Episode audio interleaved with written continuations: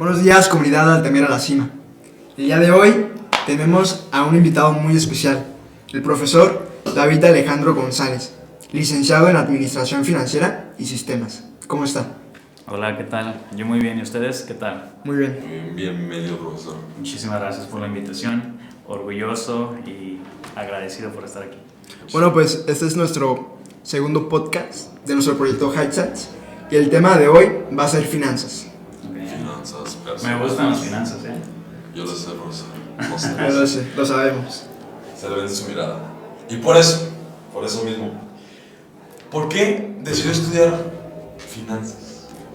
Fíjate, la elección fue algo curiosa porque yo recuerdo, ¿no? Desde muy chiquito a mí me gustaban los números, siempre las matemáticas, no es por alzado ni nada, ¿no? Pero era el que tenía mejor calificación y siempre era de que hacía todo, hacía rápido, lo hacía bien y así. En secundaria también, el profesor dejaba la actividad, yo era el primero que terminaba, leyó y me decía, ¿te califico o te pongo nueve?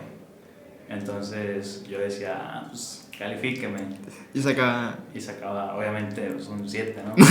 Ah, no, siempre sacaba 10 en esa parte, ¿no? Entonces yo desde pequeño tenía la mentalidad de que me gustan los números, este, qué carrera van en relación. Ya desde niño tenía una orientación, ya, o sea, decir, yo ya sé qué quiero hacer.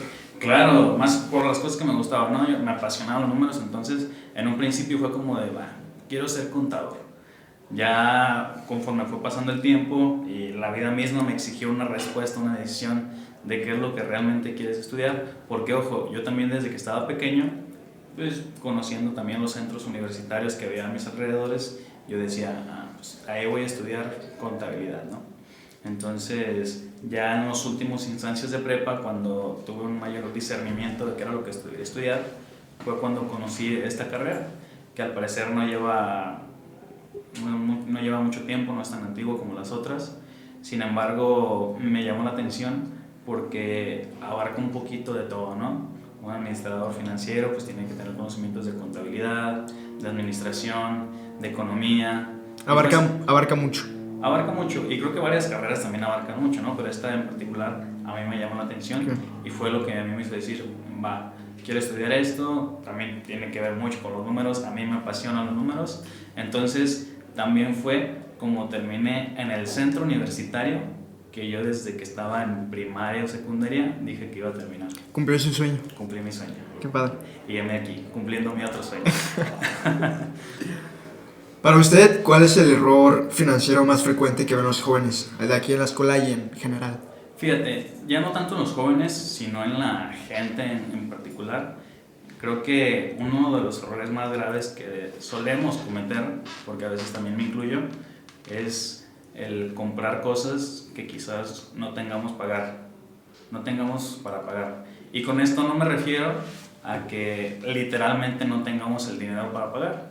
Puedo ver yo un balón, una pelota que cueste 400 pesos y yo tener 500 pesos en mi bolsa, yo no puedo pensar, eh, si te gusta, profe. Pero no tomamos en cuenta ¿no? que hay otros gastos, no tomamos en cuenta que puedes salir otra situación que puede necesitar de dinero también. Entonces es como ese primer chispazo, ¿no? De que ver algo y lo compro, no me importa cuánto tengo en el bolsillo, pero sé que me ajusta, entonces voy por ello. o sea, hay prioridades. Ah, prioridades, pues, cada quien se inventa las suyas, pero bueno, ese es un, un pequeño error, ¿no? Y en los jóvenes creo que puede darse una situación, el hecho de comprar cosas, ojo, no porque las necesito, sino porque ¿Gustos? quiero que sean para mí. Eh, yo que sé, el, el tener, por ejemplo, pareja, el tener novia, no es algo Uy, es un gastito. ¿eh? necesario eh, tal cual. Pero bueno, uno puede decir, yo lo quiero, se me antoja. Gustitos que te entonces Lo hago y pues tener novia, pues, también después podemos platicar, ¿no? Es, Es costoso. es caro. Es costoso, es costoso. Así como cualquier otra cosa, comida, ahorita que está tanto de moda, ¿no? Las cartitas del mundial. Estas cuestiones que parecen ser no tan necesarias o fundamentales para la persona, pero sin embargo, pues satisface otra necesidad, ¿no? Que no es tan fundamental para vivir o para sobreexistir. sí. Y bueno, hablando de todo esto de los errores financieros que cometen los jóvenes, ¿a usted cuando era joven ¿cuál fue el mejor consejo que dijo, wow, esto sí me prendió la chispa? Fíjate, el mejor consejo creo que me lo dio mi mamá. Y no fue la buena, ¿eh? También aclarando ese aspecto. A mí me tocó sufrirle mucho, no en, en, en el sentido literal, sino para que me diera cuenta de lo que ella me estaba queriendo decir.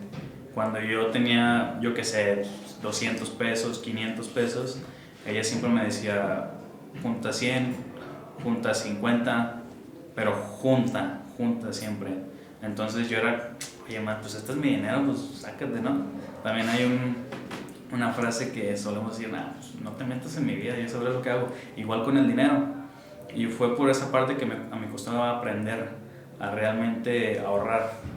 Ojo que, digo, en primera instancia fue forzoso. Ella ahorraba del dinero que a mí me daban. Pero ya después veía el fruto, veía una cantidad que se había acumulado y era donde decía, wow. Ya después, porque también está el otro cara, la otra cara de la moneda, cuando yo tenía esa libertad de, nada, pues es mi dinero y todo, esa misma cantidad que tenía ahorrada Bajaba. Bajaba desapare- desapareció. Desapareció. Me gustaría decir que bajó, pero desapareció. Entonces, creo que es uno de los consejos que más me ha servido, algo que hasta la fecha pues cuesta porque no es sencillo ahorrar, porque tienes el dinero aquí a las manos Y y la, ten- la ¿qué vas a tentación, la tentación está en todos lados. Sales de la escuela y ya está la señora vendiendo los churros, este, ya está la promoción ahí en Insta de que si compras esto, te regalan esto otro, afuera. el de los tejuinos de aquí afuera. Entonces la tentación siempre va a estar ahí, ¿no? Pero es el autocontrol y el determinar que tienes que juntar para después alguna situación extraordinaria. Ok. Juntando con ese consejo, ¿cómo desde a mi edad puedo crear un futuro financiero estable? Creo que la, bueno, no creo, estoy seguro que la palabra indicada es orden. El orden aplica en muchas áreas de nuestra vida, no solamente en el área financiera, ¿no? sino nuestra administración del tiempo, en las actividades que hacemos, pero la palabra orden te deja muchas cosas buenas. Y hablando financieramente, un orden en saber determinar que todo lo que tú ingreses de dinero, pues tiene que ir destinado a algún área en específico, ¿no?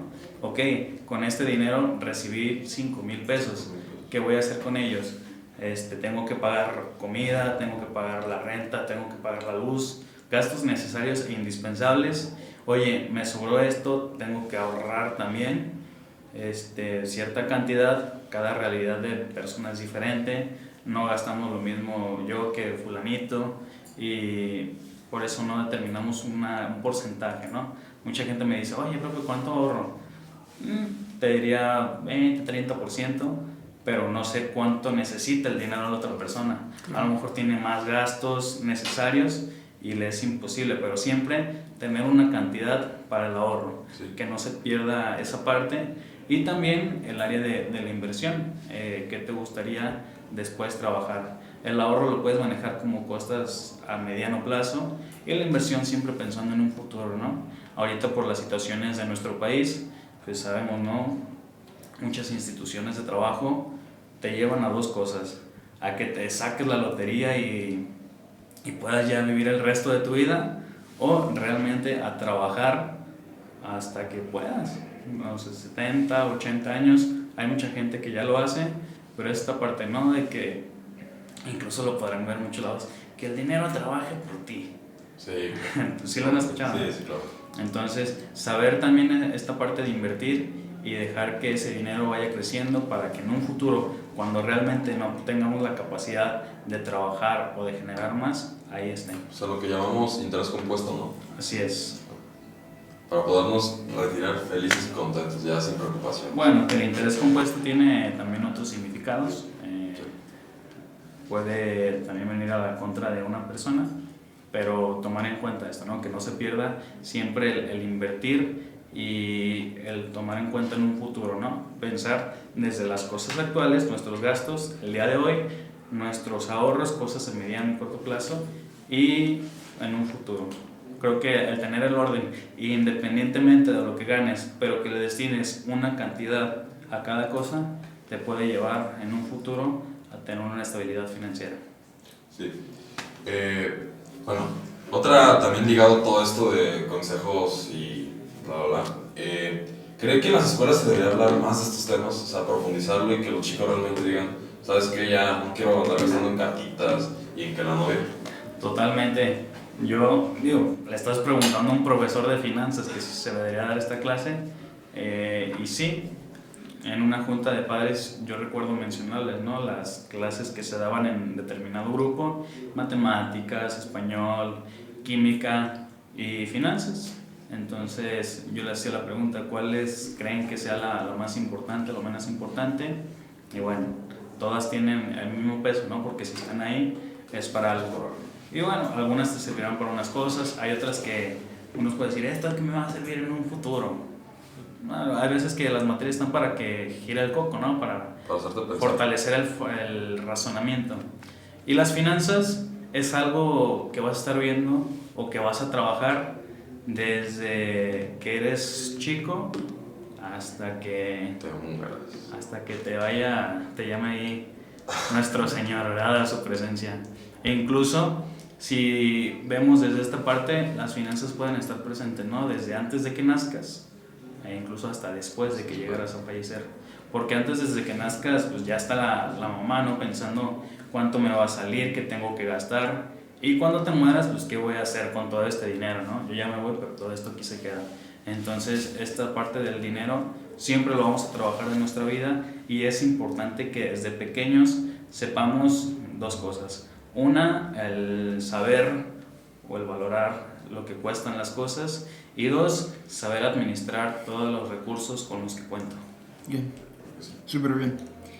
En este podcast tenemos una sección especial que el profesor David preparó, Claro que sí.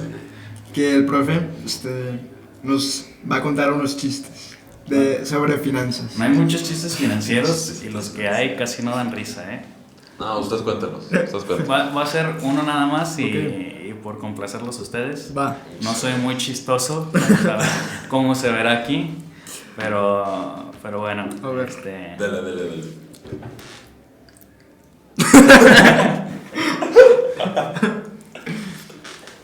por las tardes, por el día soy profesor y por las tardes soy mago, ¿Cómo? ¿Por qué mago? porque desaparezco todo mi dinero. Se pueden reír, ¿eh? no hay problema. Muy bueno, muy bueno. No, la verdad es que está bien malo. Pero no hay muchos. Usted me había comentado también que de niño rapeaba y que era muy bueno. Sí. Ah, claro, pues, pero eso podrá ser en otro momento. Prepararemos después una, una sección. Bien, bien, bien. Del rap para financieros. Bueno, profesor, muchísimas gracias por este podcast. Espero que les sirva muchísimo a ustedes que nos están escuchando. Y pues bueno, la verdad es que pónganse la- las pilas, menos cartitas, menos novia y vamos a ahorrar que ahorita no lo ven, pero cuando llegue el momento van a ver que no, no se quieren arrepentir. Yo no les, no les digo, ¿no? Este, que no hagan las cosas. Está bien comprar, Claro. está bien tener novia, pues es parte, ¿no? En un futuro la preparación para el matrimonio. Simplemente saber marcar un límite de hasta dónde puedo gastar. Incluso, ¿puedo contar una anécdota? Claro. Eh, yo tenía una novia hace, eh. años. Y esa, una cuenta que, que les platicaba de ahorros que tenía cuando forzosamente me, me hacían ahorrar, este, había sorprendido ¿no? de cuánta cantidad había juntado. Y a mí cuando tenía novia, vivíamos relativamente cerca, unos 5 minutos, Bien. 6 en carro. Y yo obviamente sin tener automóvil, pues se me hizo fácil, ¿no? Descargar una, una aplicación que me llevara pues, a cualquier lado. No voy a decir cuál porque no, no, no No pagan. patrocinan. No patrocinan. Y pues yo tenía ahí mi tarjeta de ahorros, entonces fue cuando dije, ah, va, la voy a registrar. Y es muy fácil, ¿no? Es lo malo también y lo peligroso de las tarjetas, que no te das cuenta cómo lo vas gastando. Y así en puro transporte para ir a su casa, que fácilmente podría irme en camión, podría irme hasta caminando, pero yo por la comodidad de, de irme en ese transporte, desapareció muchísimo dinero de, de esa tarjeta. Yo creo que el 80% de lo que tenía juntado se me fue No. nada más para ir a verla. Digo, era parte de la comodidad, era parte de, pues, también de la iniciativa de ir. Digo, Se puede tener pareja, pero pues, siempre tiene límite de cuánto Claro. puedes gastar. sea, que no todo sea ahorrar, pero que tampoco todo sea novia y diversión. Oye, al rato quieren regalarte un ramo buchón, quieren Sí, flores. Y Sí, no, no. digo, si puedes hacer el gasto, está bien, pero siempre Pero marca, tenerlo controlado. marca tu límite conforme a lo que Claro. ingresas. Que sea un gasto predispuesto. Bueno, profe, muchas gracias. Espero que les ayude estos consejos. A mí, la verdad, me, me ayudan Nos mucho. abrió los ojos. Sí. nos abrió los ojos. Y pues gracias por estar aquí y contarnos un poquito de su vida. No, gracias a ustedes por la invitación y también felicidades ¿no? por este proyecto que poco a poco están armando y que esperamos que dé muchos frutos en todos los jóvenes. Muchas gracias. Muchas gracias. Hasta luego. Adiós.